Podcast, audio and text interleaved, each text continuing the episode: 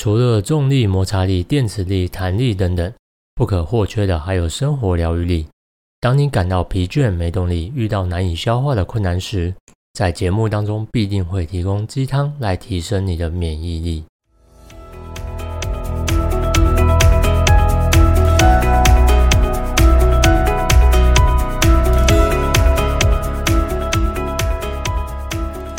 今天这一集，我们来聊习惯回圈。上一回我们聊到练习自我觉察的三个基础练习。如果你还没有收听过那一集的话，可以前往上一集 EP 三收听哦。今天会把重点放在习惯回圈这个概念。习惯回圈的概念，我是在《松绑你的焦虑习惯》这本书中看到的。用习惯回圈，可以简单的让我们意识到自己想要摆脱的成瘾或焦虑习惯的情形。我们的大脑有其中一部分的特色呢，是依赖奖励型学习的机制在运作。这种机制帮助我们记得生存所需要的种种步骤，像是你肚子饿的时候会想要吃东西，而这个过程呢，有点像是一种程序记忆。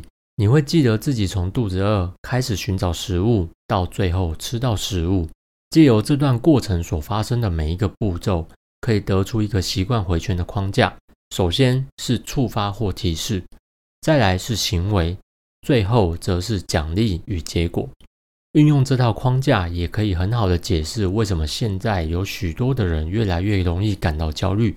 当我们感觉到焦虑的时候，可能是有一件事情没有做好，接着会出现担忧的行为，而这个行为最终造成的结果是会感到更加的焦虑。同样的，在《松绑你的焦虑习惯》这本书当中。作者告诉我们，利用习惯回圈可以帮助我们去识别出焦虑或成瘾的原因。透过不断写出习惯回圈，知道自己正陷入了哪些负面情况的原因，就更加的有机会去修复这个情形。那么，在了解习惯回圈的框架之后，也只是让我们先理清自己为何会进入某种状态与处境。例如，现在你已经有办法借由习惯回圈来理清自己为什么会拖延。感到焦虑，总是晚睡，无法戒烟戒酒等等。很多时候，我们其实是无法跳脱出来，从第三人称的视角去观察自己为何会无法摆脱这些习惯。因此，光是知道问题出在哪，就等于跨越改变了一大步。当然，光是知道问题形成的原因，并不一定能够立即改善现况。所以，下一个步骤，我们要开始运用好奇心回顾的方式，借由好奇心来跟自己提问。目的是为了能够让自己避免陷入一个负面思考的回圈。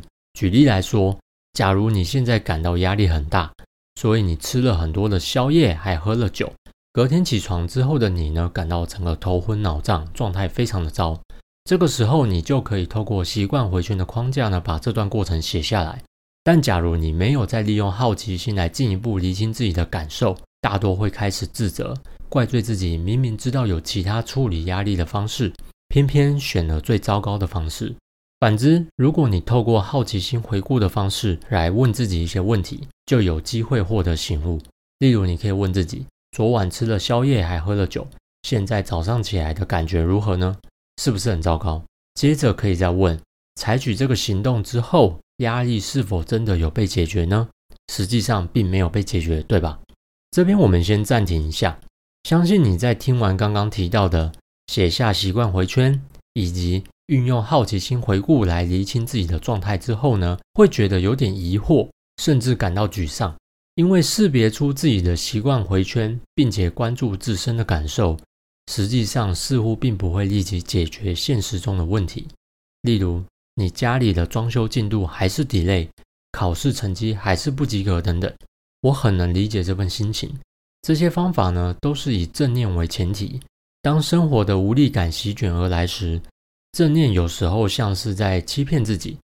这时候，我希望你能够记得以下这段话：我们宁愿花更多的时间焦虑、抱怨、逃避，也不愿意停下脚步，让自己冷静个几分钟，去感受一下自己的内心。确实，在遇到困境、觉得无法改变现状的时候，要逼迫自己正念思考是很困难的，但是我也相信你会明白，把自己推入负面思考的循环之后，也许能够获得短暂的压力释放。但当你再回到现实之后呢？那股压力会呈现指数型的增加。相信那也是你很不想看到的结果。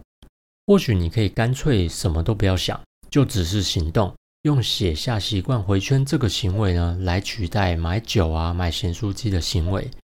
我想这就会是跨出非常了不起的一步了。